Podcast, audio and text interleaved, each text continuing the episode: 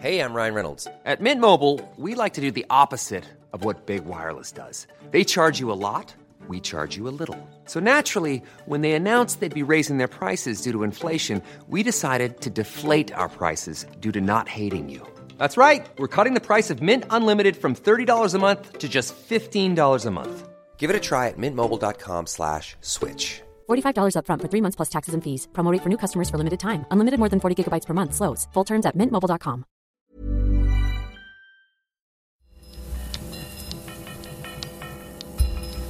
Falter Radio, der Podcast mit Raimund Löw. Sehr herzlich willkommen, meine Damen und Herren, zum Falterradio für Donnerstag, den 6.12.2018. Die Grünen wollen heraus aus der Defensive nach dem Desaster bei den letzten Nationalratswahlen. In Wien, wo Rot-Grün regiert, soll eine neue Spitzenfrau die Trendwende bringen. Ich begrüße die Sozialsprecherin und neue Spitzenkandidatin der Wiener Grünen, Birgit Hebein. Willkommen. Danke vielmals. Frau Hebein ist aus einer Direktwahl der Mitglieder und der Sympathisanten in Wien als Siegerin hervorgegangen. Ich freue mich, dass der Innenpolitikchef der Presse, Oliver Pink, gekommen ist. Hallo. Hallo.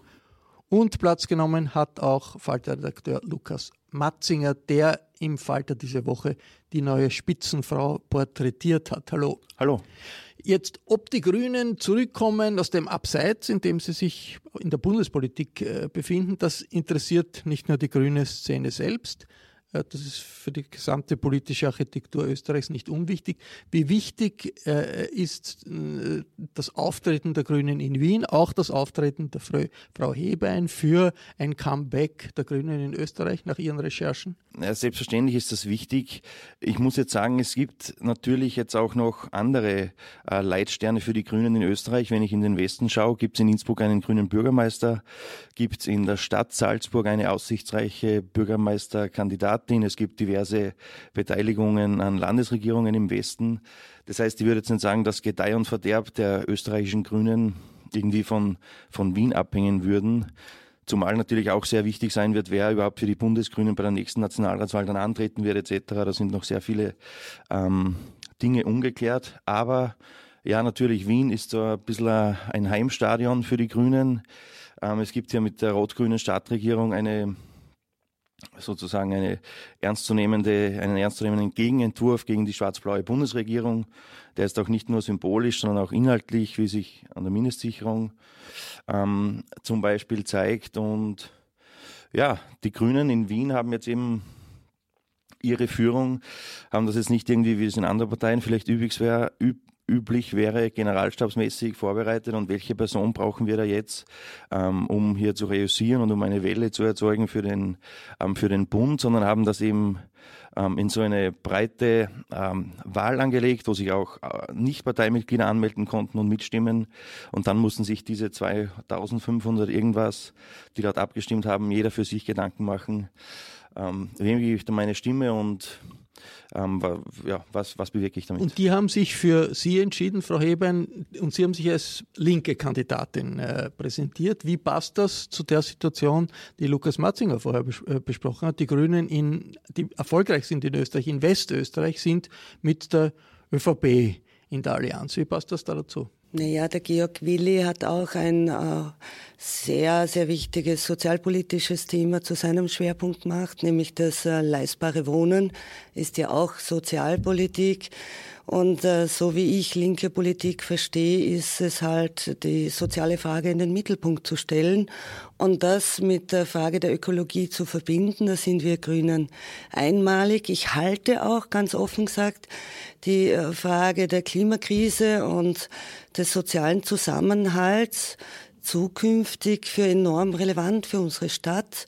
Und insofern sind wir hier, glaube ich, auf einem guten Weg. Wenn der große, letzte große Erfolg für die, Grüne, für die Grünen, das ist dann oft auch als Pyrrhussieg bezeichnet worden, war der Erfolg von Alexander van der Bellen, der eine breite Allianz gebildet hat, von bürgerlich äh, bis links. Ihr Weg, ist der ein anderer Weg in Wien oder glauben Sie, dass Sie das schaffen, die Breite äh, zu, zu äh, erreichen, die van der Bellen erreicht hat? Na, selbstverständlich ist es mein Ziel, die Mehrheit der Wiener und Wienerinnen davon zu überzeugen, dass grüne Politik und das halt ein Stück lebensnaher als bisher ähm, ein guter Weg für Wien sind. Und da komme ich noch einmal dazu und da gehe ich keinen Millimeter davon ab, äh, dass angesichts der Hitzewelle im Sommer ähm, ist klar geworden, Klimakrise ist kein Elitenproblem mehr. Und äh, die Hitzepole in unserer Stadt machen das sehr deutlich. Und es trifft vor allem alte Menschen, kranke Menschen und Kinder. Insofern die soziale mit der ökologischen Frage zu verbinden, äh, wenn Sie so wollen, global denken, lokal handeln, hat schon sehr was Lebensnahes. Und damit erreiche ich äh, oder damit versuche ich Menschen zu erreichen, äh, die das wichtig finden, wie es da zukünftig weitergeht. Und äh, jetzt einmal ähm, ganz einfach gesagt, einen menschlichen Weg zu gehen oder sich für Menschenrechte einzusetzen und für Natur und Umwelt und die Klimakrise wenn Sie das links bezeichnen wollen, glaube ich, äh, gibt sehr viele linke Menschen in der Stadt. Einen, einen Satz noch dazu zu dem äh, Beispiel mit Van der Bellen. Es ist natürlich jetzt eine andere Situation. Die Grünen in Wien müssen nicht jetzt äh, eine absolute Mehrheit erreichen, sonst würden sie sich vermutlich auch ganz anders aufstellen. Die Grünen brauchen bei der nächsten Gemeinderatswahl im besten Fall so viele Stimmen wie der SPÖ auf die 50 Prozent fehlen. Das ist jetzt ein anderer Zugang als du musst irgendwie die, mehr als die Hälfte abholen. Und da ist die Frage, wie man sich, wie man sich da aufstellt, um dieses Ziel ähm, zu erreichen. Äh, Oliver Pink, was sind die größten Hürden für die Frau Hebein, um dieses Ziel zu erreichen? Die Wahl der Frau Hebein ist eine interessante, aber auch riskante Wahl. Also wird kein Hellseher, aber das kann im Fiasko enden, weil es eben zu links ist und ein zu enges Spektrum abdeckt und anspricht. Das kann aber auch sehr gut funktionieren, weil wir kennen es jetzt nicht gut, aber mein Eindruck von der Frau Heben ist, dass sie zwar eine Linke ist, aber relativ bodenständige Linke. Also es gibt größere Fantasten unter den Linken und sie ist jemand, der anderen Menschen auf Augenhöhe begegnet. Also es kann durchaus der Überraschungseffekt eintreten, dass man dann sagt, na, der ist ja gar nicht so links wie immer dargestellt und deswegen quasi ein breiteres Spektrum ansprechen kann. In Wien wiederum würde ich sehen, ist sie in gar keiner schlechten Ausgangsposition. Weil im Gegensatz zum letzten Mal wird es diesmal mutmaßlich oder höchstwahrscheinlich kein äh, damals ausgerufenes Duell um Wien geben, also SPÖ gegen FPÖ weil die FPÖ in den Umfragen erwartungsgemäß vor der nächsten Wienwahl nicht so gut liegen wird wie damals. Also sie hatte damals den Oppositionsbonus und den wird jetzt wohl die SPÖ haben. Das heißt, die SPÖ wird relativ klar vorne sein, die FPÖ dahinter. Und jetzt müssen jene Grünwähler, die sonst Grün wählen, aber immer aus Angst vor der FPÖ, ob die jetzt eingebildet oder real ist, äh, sei dahingestellt, zur SPÖ tendieren oder die SPÖ wählen, brauchen es diesmal nicht. Das heißt, die SPÖ ist vorne und Grünwähler, die Grün wählen wollen, können das auch tun, weil die SPÖ eh vorne ist. Jetzt hat man nach der Wahl der Frau Heben äh, oft gelesen, das ist möglicherweise eine Gefahr für Rot-Grün weil der Bürgermeister Ludwig dann vielleicht sagt, naja, so, das ist, das ist ihm zu kompliziert oder das, das, das, das ist ihm zu kritisch äh, und er müsste sowieso bald wählen äh, lassen. Ist das äh, real? aus Ihrer Sicht? Nachdem ich Sie, wie gesagt, als doch pragmatischen Menschen einschätze, glaube ich das nicht, dass das ein Problem ist. Bei den Grünen kann man sich nie sicher sein, ob es da nicht dann irgendwelche Querelen gibt, irgendwelche Dissonanzen, Auseinandersetzungen, sei es persönlicher Natur oder inhaltlicher Natur. Also, dass es die Grünen dann innerparteilich zerreißt, ist immer möglich und denkbar aus irgendwelchen Gründen. Von der Papierform her würde ich sagen, dass das Rot-Grün schon weitergehen wird, ja. Frau Hebein, eine Herausforderung, die Sie jetzt haben, die äh, bei den letzten Wahlen in Wien nicht war, das, war die, das ist die Liste Pilz. Das ist eine Konkurrenz aus dem grünen Lager. Viele, die im grüne Ideen haben, mit Grünen sympathisieren, sagen, also die inhaltlichen Unterschiede zwischen der Liste Pilz und der Liste Grün sind nicht wirklich erkennbar. Ähm, die sind inhaltlich nicht unterscheidbar. Wird es von Ihnen eine Initiative geben, irgendetwas gemeinsam zu machen mit der Liste Pilz äh, für die Wiener Wahlen? Offen gesagt ist das auch auf meiner To-Do-Liste. Meine Priorität jetzt ist es aber, die fast 2000 Menschen, die sich äh, gemeldet haben außerhalb der Partei, die gesagt haben, wir machen jetzt bei der Spitzenwahl mit.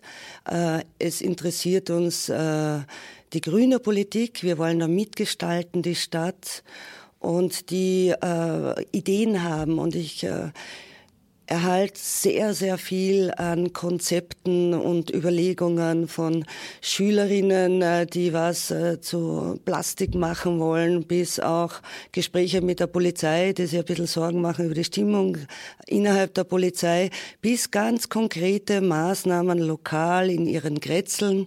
Und dieses mitreden wollen, dieses, wir machen es jetzt gemeinsam, äh, das ist ehrlich gesagt meine nächste Priorität. Diesen ja gut, Menschen. Die Liste Bilds gibt's ja Nein, und die ist ja diesen Sofort, ich will gar nicht ausweichen. Ich sage Ihnen nur, das ist mein, äh, so meine erste Priorität. Aber mittelfristig ja, ähm, möchte ich auch den Bildswähler und Wählerinnen ein Angebot machen, wie das konkret ausschauen könnte.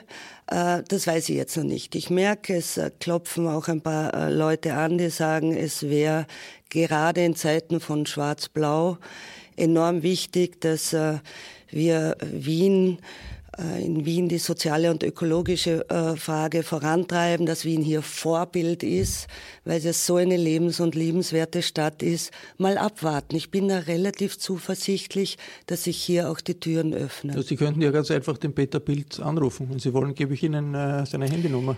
Ich habe gerade 500 unbeantwortete SMS hier beim Handy vor mir liegen. Ein äh, bisschen Geduld. Ich meine, wenn ich mir jetzt die Parteienlandschaft in Wien so anschaue, gibt es irgendwie ein positives und, und ein negatives für die Grünen jetzt bei der kommenden Wahl. Das Positive wird vermutlich sein, dass Michael Ludwig im Vergleich zu Michael Häupl doch links neben sich ein bisschen Platz lassen wird, vermutlich. Ähm, das Problem ist die Liste Bilds. Das ist äh, eine ziemlich unbekannte. Bis jetzt merkt man noch nicht viel von einer Wiener Parteistruktur. Es gibt da diverse chaotische Zustände in dieser Partei. Dann ist die Frage, wie stellen Sie die auf? Wer würde da antreten? Ich glaube, zu einem gewissen Grad hat der Peter Pilz auch seine Reputation, die er vor der Nationalratswahl hatte, auch schon ähm, verbraucht. Also da, jetzt irgendwas vorherzusagen, ist, ist knifflig.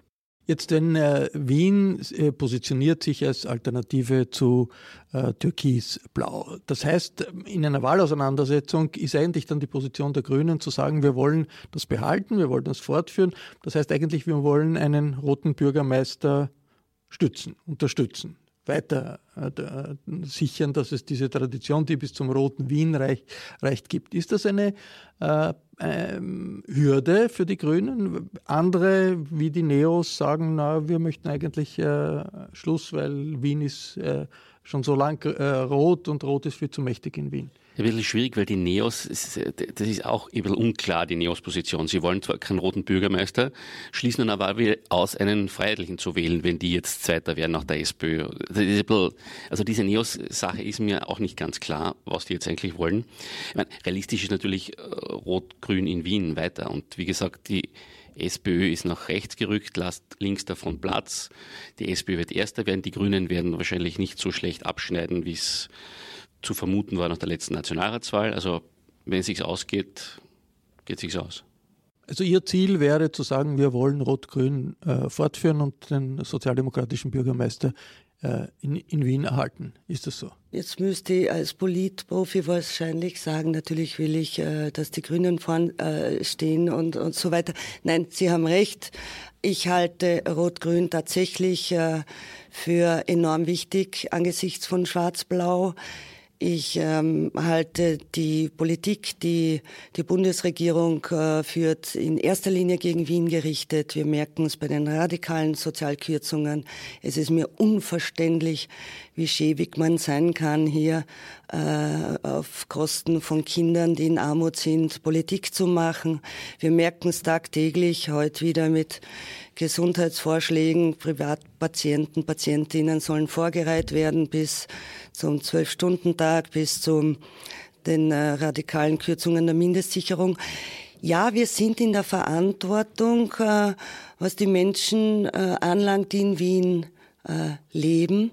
Und diese Verantwortung äh, äh, möchte ich mit dem Team, mit vielen gemeinsam tatsächlich tragen, auch über 2020 hinaus. Jetzt grüne Stadtpolitik, da weiß man, das sind Radwege, das sind Wolkenkratzer, die nur, möglichst nicht allzu hoch sein sollen, äh, Fußgängerzonen.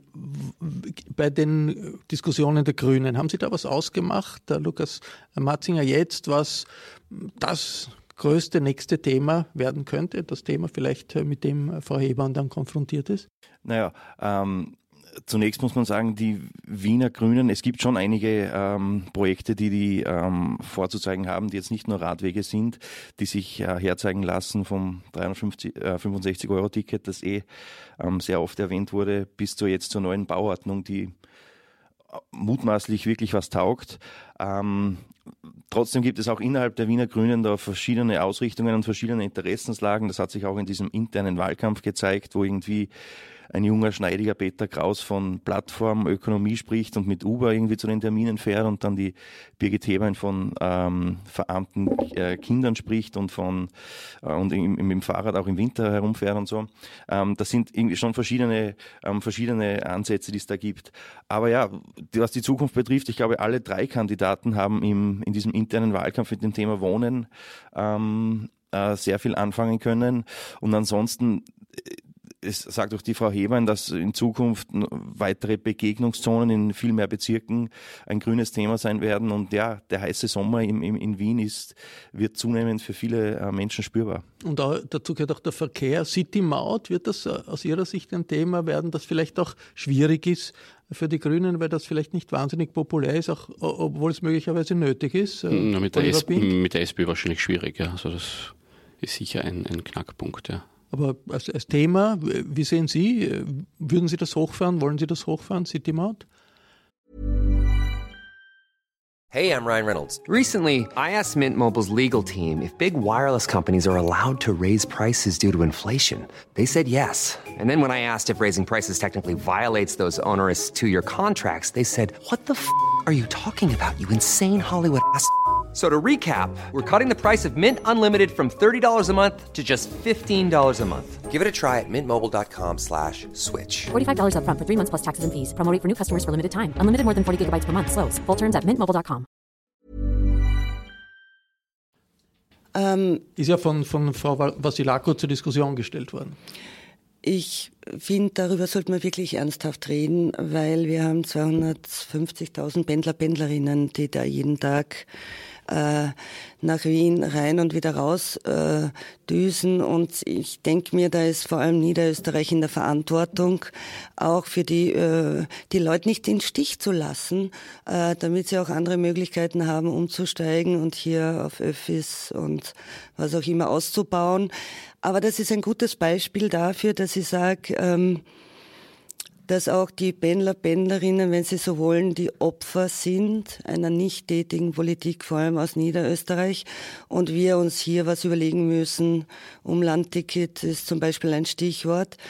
Und das, äh, Umlandticket, was heißt das? Ja, das heißt, dass auch äh, die Menschen ein 365-Euro-Ticket erhalten, ein Umlandticket. Aber da muss gleichzeitig der Öffi ausbauen. Die Angebote müssen äh, da sein, weil die Leute fahren ja in ihre Arbeit. Und das nächste ist auch die soziale Verantwortung wieder.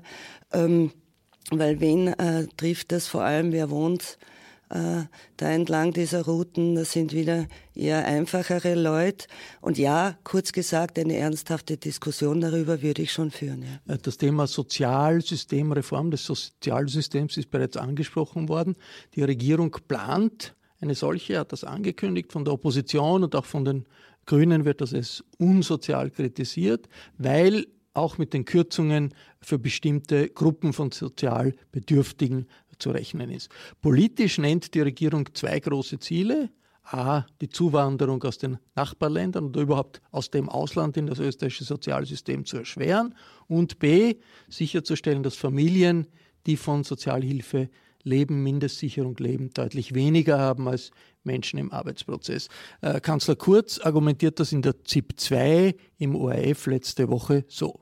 Die Familie, wo niemand arbeiten geht, in Mindestsicherung steigt besser aus finanziell als ein Mensch, der ganz normal in Österreich arbeiten geht, 40 Stunden die Woche und einen Fulltime-Job hat. Das ist ja ein absurdes System. Und was wir daher gemacht haben als Bundesregierung ist, wir haben den Familienbonus eingeführt. Das heißt, die Familie, wo einer arbeiten geht, 1600 Euro netto verdient und jetzt 2500 Euro im Monat zum Leben hat, der wird in Zukunft mehr zum Leben haben, nämlich rund 2700 Euro.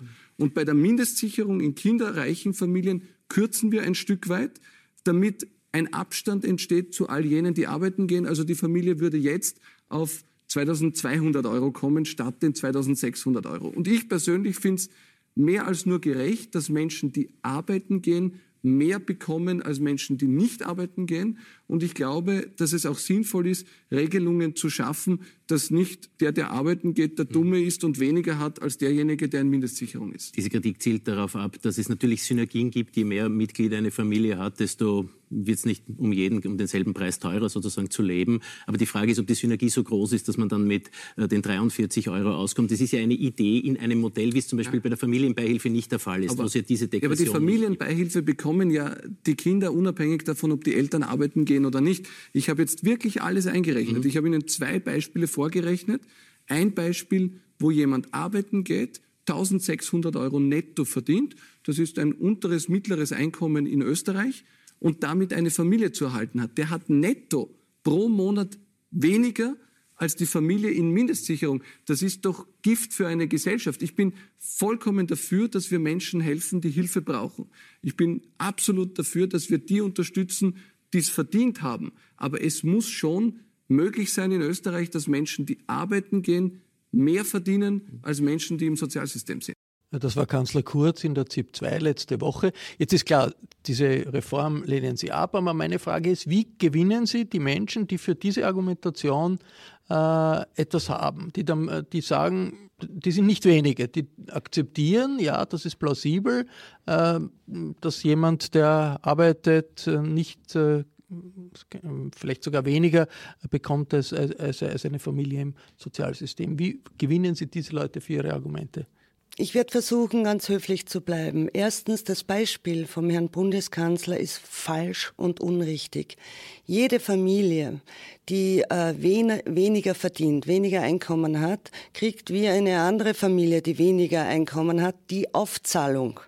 Das heißt, das Beispiel, wenn jemand verdient, äh, dieses Dramatische und arbeitet und auf der anderen Seite die Familie, die nichts tut, ich finde das, äh, ich sage es Ihnen ganz offen, sehr, sehr schwach äh, bis äh, wie ein Schwächling handelnd, wenn man hier Familien gegenseitig ausspielt mit Beispielen, die nicht korrekt sind. Äh, der Familienbonus erhalten viele, das stimmt, 500.000 Kinder nicht, nämlich die, die es besonders schwer haben in Familien. Aber zur Sachlichkeit zurück. Das, was ich immer vertreten habe und was auch die, das Wiener Modell zeigt, ist, ähm, und da stehe ich voll dahinter, wir müssen alles tun, dass die Menschen aus der Mindestsicherung herauskommen. Wir haben über 10.000 Jugendliche in der Mindestsicherung. Da muss man schauen, dass es raschest möglich geht, damit sie nicht verfestigt werden. Insofern investieren wir in Qualifizierung und Ausbildung. Das heißt, es gibt ein paar Monate eine äh, Betreuung. Was kannst du? Äh, äh, hier sind die Angebote. Dann muss man das auch annehmen. Das halte ich für sehr, sehr, sehr sinnvoll. Und wenn ich mir genau die Zahlen anschaue, und wir haben sie jetzt juristisch auch uns all das, was am Tisch liegt, äh, durchgerechnet, äh, einer Familie zu sagen, das erste Kind ist 25 Prozent wert, das dritte Kind nur mehr 5 Prozent, ist auch juristisch nicht haltbar.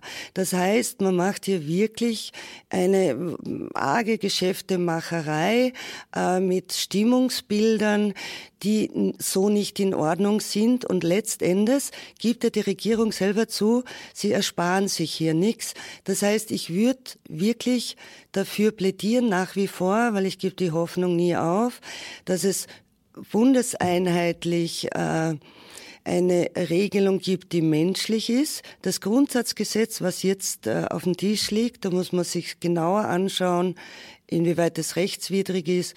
Und ich kann nur sagen, und auch bin ich mit der SPÖ überein, wir machen keine Politik am Rücken der Ärmsten, schon gar nicht am Rücken von Kindern. Soziale Kälte kann ja auch erfolgreich sein, wenn man so argumentiert, indem man sagt, dass äh, animiert äh, Leute auch für wenig Geld zu arbeiten und jemand, der arbeitet, soll unbedingt mehr bekommen können. Wie äh, äh, groß sind die Chancen mit der Argumentation, die die Frau Hebein hier, hier präsentiert durchzukommen? Ich glaube, dass, dass, viele Leute anders sehen als die Frau Hebein.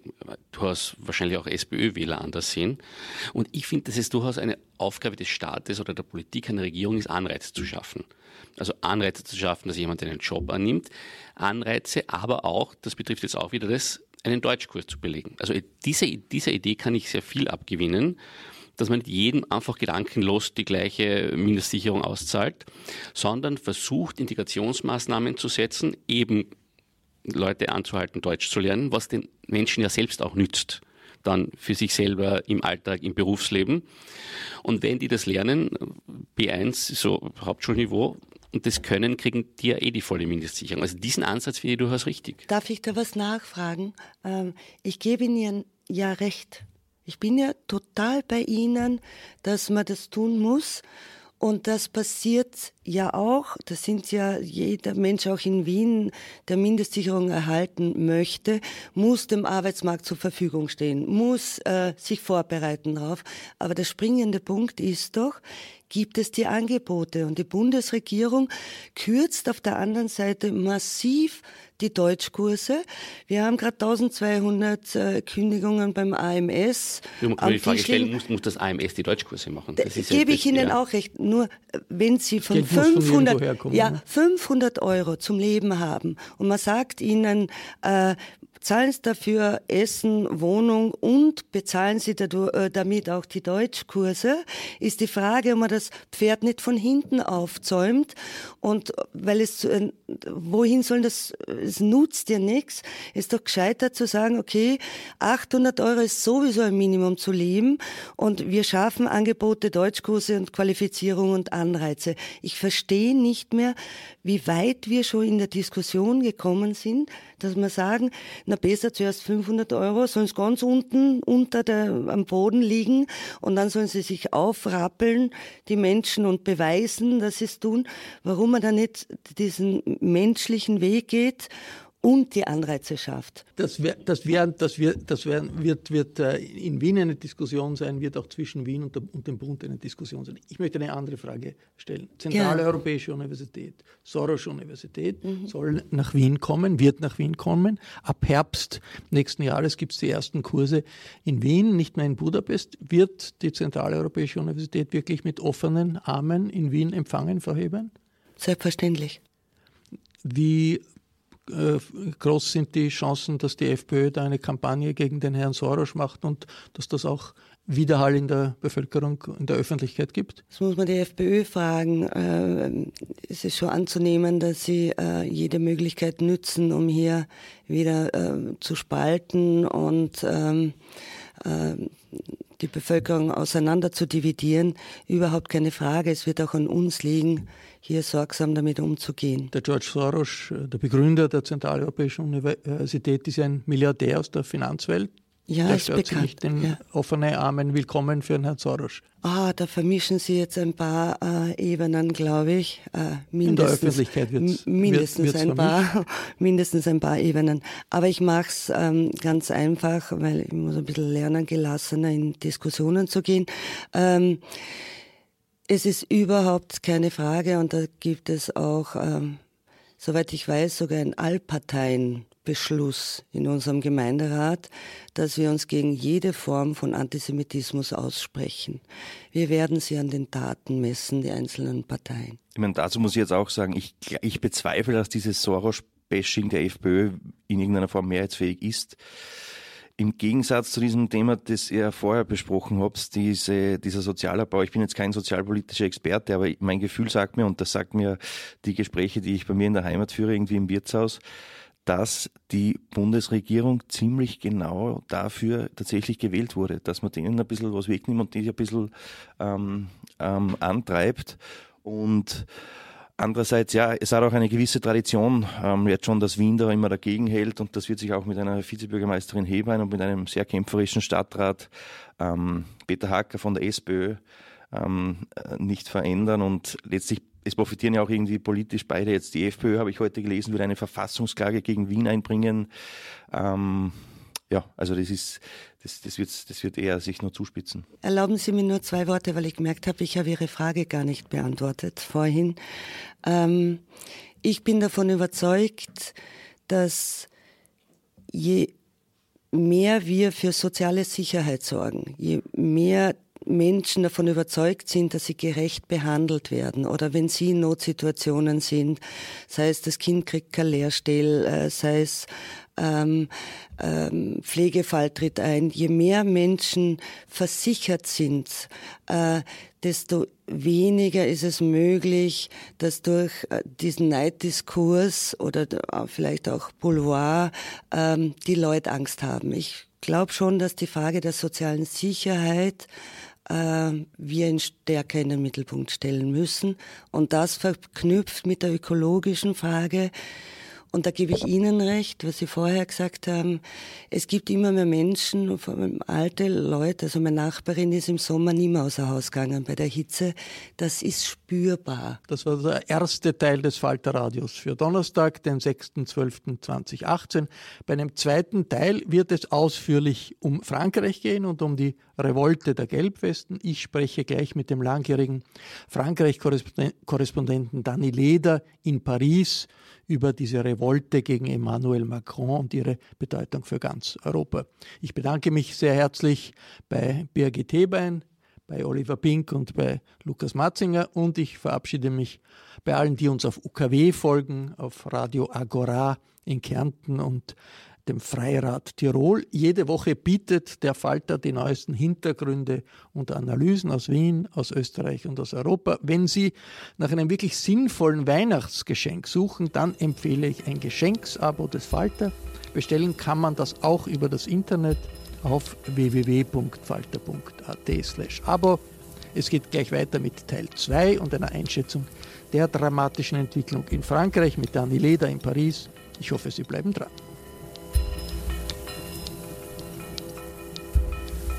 Sie hörten das Falterradio, den Podcast mit Raimund Löw.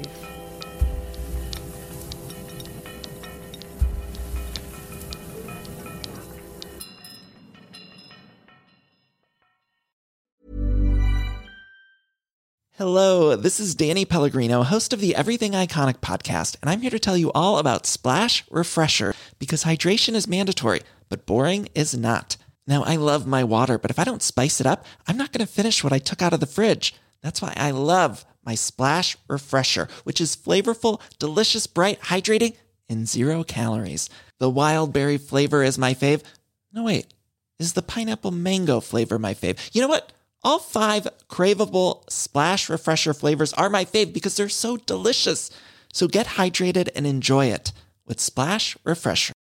Imagine the softest sheets you've ever felt. Now imagine them getting even softer over time. That's what you'll feel with Bowl and Branch's organic cotton sheets. In a recent customer survey, 96% replied that Bowl and Branch sheets get softer with every wash. Start getting your best night's sleep in these sheets that get softer and softer for years to come. Try their sheets with a 30-night guarantee. Plus, get 15% off your first order at bowlandbranch.com. Code BUTTERY. Exclusions apply. See site for details.